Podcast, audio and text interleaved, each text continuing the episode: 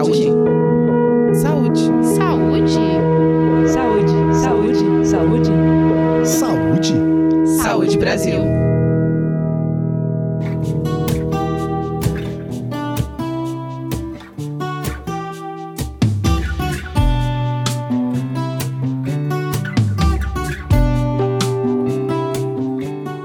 Pandemia do novo coronavírus, a gente tem que enfrentar novas situações, mudanças de rotina, e em meio a tudo isso surgem a ansiedade e o estresse.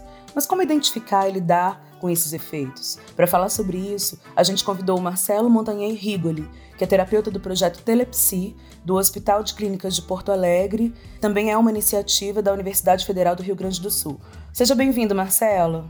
Olá, obrigado pelo convite. Obrigada a você. Marcelo, nessa pandemia, quem não se infectou tá com medo de contrair o coronavírus. E tem esse turbilhão de informações diárias, muita gente que está precisando trabalhar em casa, pessoas que perderam emprego, pessoas que estão precisando se deslocar ao trabalho, especialmente as, as pessoas que atuam nos serviços essenciais. As crianças também estão sem aulas e ninguém estava preparado para lidar com tudo isso ao mesmo tempo. Como cuidar da mente para não adoecer? Esse tem sido um grande desafio, né, de todo mundo. Acho que todos que estão ou um isolamento maior e aqueles que estão tendo que se expor também por questões de trabalho e, enfim. Uh, o que a gente tem recomendado é tentar investir tempo e energia naquelas coisas que promovem a saúde mental. Algum tipo de atividade física, tentar regular o seu sono, né, tanto na qualidade quanto na quantidade, né, tentar evitar o consumo excessivo de notícias, né, sobre o que está acontecendo e, na medida do possível, tentar manter o contato social uh, com as pessoas que estão próximas e também virtualmente, né, através de videochamadas e, e recursos que a gente pode ter algum acesso hoje, né? A gente não tem muito o que fazer sobre o que tem consumido nossa saúde mental, que é o isolamento, não poder trabalhar ou preocupações com dinheiro, né, ou ter que se expor, porque são situações que estão fora do nosso controle. Então a gente tem tentado investir bastante nas coisas que promovem a nossa saúde mental. Marcelo, mas o que é o estresse e quando que ele pode fazer mal à saúde? Achei muito boa essa pergunta, porque nem sempre ele faz mal à saúde. Né? O estresse é uma reação natural do organismo, né? a gente vai observar em todos os animais, né? e é, na verdade, uma situação que, que se dá, é uma reação do organismo quando ele está enfrentando alguma situação que ele percebe como um potencial perigo ou como talvez até maior do que sua própria capacidade de lidar com aquilo. Né? Então, uh, é equivalente a gente ter que fazer uma prova do colégio que a gente não está confiante que a gente sabe todo o conteúdo, ou a gente ter que fazer uma entrevista que a gente acha que a gente não se preparou bem, né? Ou a gente ter que encarar um mês que eu não sei se vai ter dinheiro até o final do mês. Então é uma situação em que eu fico na percepção de que, putz, será que eu vou dar conta? Né? E isso uh, faz com que a gente tenha reações de estresse, né? E isso é, isso é normal e esperado, né? Elas são reações que nos preparam para enfrentar isso. Agora, ela se torna patológica ou ela se faz mal à nossa saúde quando ela chega num ponto de excesso. Ou seja, a gente costuma comparar que é como se fosse um alarme, né? É um alarme que tem no carro, na casa da gente, enfim, nos lugares, e a gente liga ele quando é necessário, né? Quando tem alguma coisa um potencial perigo. Mas às vezes ele começa a ligar fora de hora e começa a ligar muito ou muito intensamente.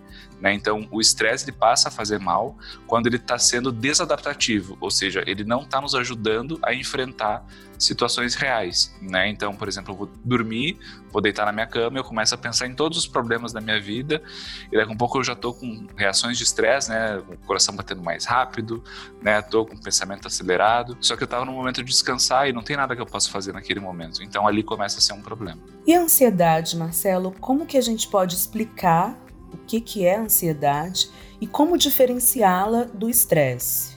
A principal diferença entre ansiedade e estresse, eu acho que a gente pode colocar como sendo temporal. O estresse, ele é uma reação do presente, né? Então, ela é uma reação de eu tô presenciando uma situação, né, sei lá, tendo que sair de casa para fazer compras, né? Então, vou ao mercado, vou comprar uh, subsídios para casa e eu tô vendo as pessoas de máscara, eu tô tendo que cuidar onde eu ponho a mão. Então eu tô eh, realmente tendo que enfrentar uma situação e isso vai gerar essas reações de estresse. A ansiedade, ela é sobre o futuro. Então é quando eu tô lá na minha casa pensando, putz, daqui a um pouco eu vou ter que sair para fazer compras. Será que eu vou me contaminar? Será que uh, alguém vai me olhar torto na rua porque minha máscara não é a máscara ideal? Será que né, uh, eu vou conseguir me deslocar em segurança. Então, é quando eu começo a me preocupar sobre coisas que podem ou não acontecer. É, uma, é um estresse sobre o futuro. Essa é a principal diferença.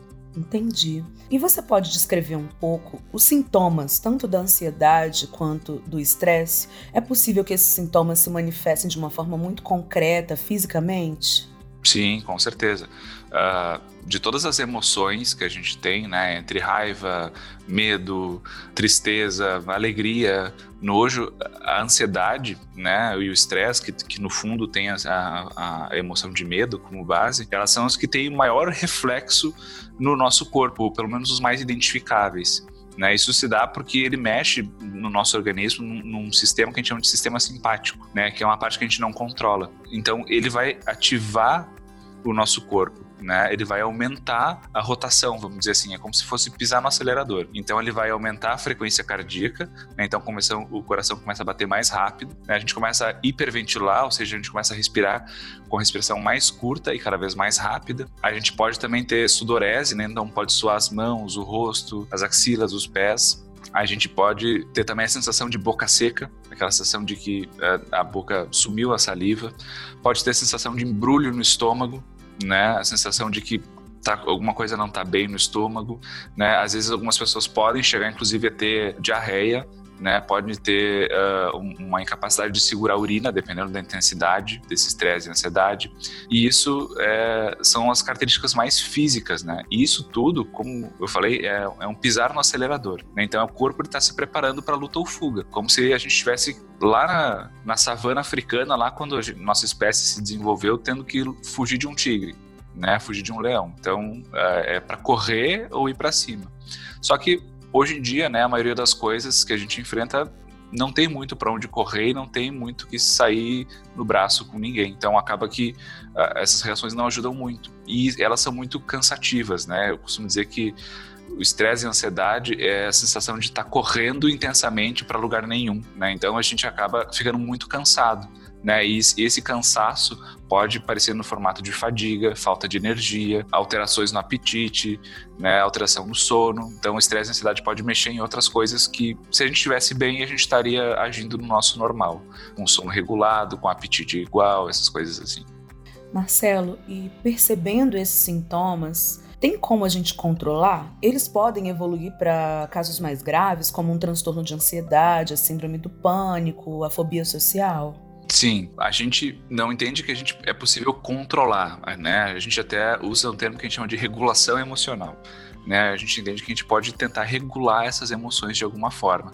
Tanto com, com aquelas atitudes que eu comentei antes de tentar promover a saúde mental, isso já tende a ajudar bastante, né? Porque elas são comportamentos que aumentam a nossa resiliência. Mas tem técnicas específicas que a gente pode fazer, como técnicas de relaxamento, meditação, técnicas focadas em mindfulness, né? Então, são coisas que ajudam a baixar essa rotação do corpo. Se a gente percebe que a gente não está dando conta de resolver sozinho. E isso está passando a ser uma coisa que atrapalha o nosso dia a dia, que começa a atrapalhar as funções que normalmente a gente exerceria. É importante buscar ajuda. E nesse momento, pode ser um momento onde essa ansiedade e esse estresse, que são normais, que fazem parte da experiência de vida humana, podem estar se tornando um problema.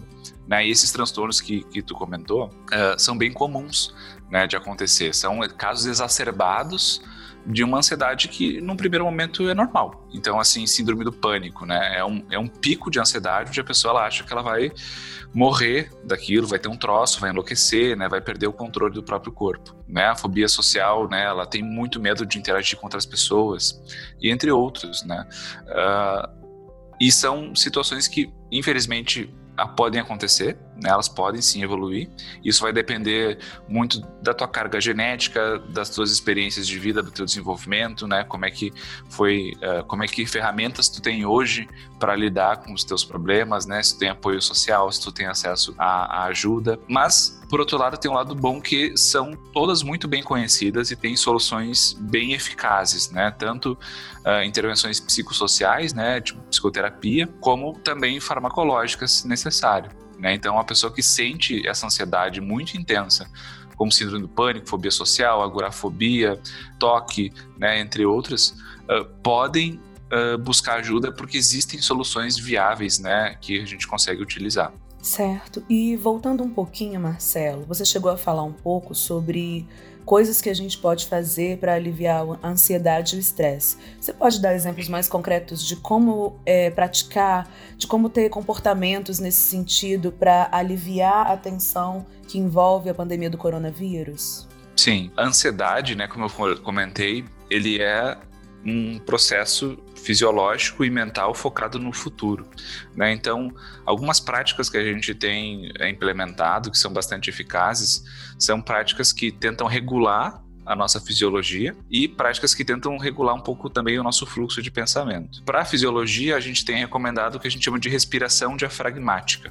Né? O que, que é isso? É uma forma de respirar que a gente não é muito habituado de fazer, em que a gente tenta respirar mais pela barriga, né? então inflando e desinflando o abdômen, né? Aquela, tipo, empurrando a barriga. Como a gente observa em filhote de cachorro, em bebezinho, quando estão dormindo, né? A gente vê que o peitinho deles não mexe, a gente vê a barriga se mexendo. Por quê? Porque é o diafragma, né? Aquele músculo ali que divide os pulmões, os, dos intestinos, ele está fazendo essa força. E a gente tenta também fazer isso de uma forma bem paulatina e com uma frequência mais ou menos regular. Se as pessoas procurarem na internet, vão ver que tem vários modelos de como fazer isso. O importante é a pessoa achar um ritmo que fique confortável para ela e que ela vá fazendo e dentro de um minuto ela perceba que, por exemplo, o batimento cardíaco dela está diminuindo, que os pensamentos estão diminuindo. Um dos padrões que se podem fazer é a respiração que a gente chama de 3-3-3-3. Né? Então, tu inspira 3, segura 3, expira 3, segura 3 e assim sucessivamente, né? Então puxa o ar 3 segundos, segura 3 segundos, solta o ar 3 segundos, segura 3 segundos e vai repetindo. Se a pessoa conseguir fazer isso um, dois minutos, ela já vai perceber o efeito.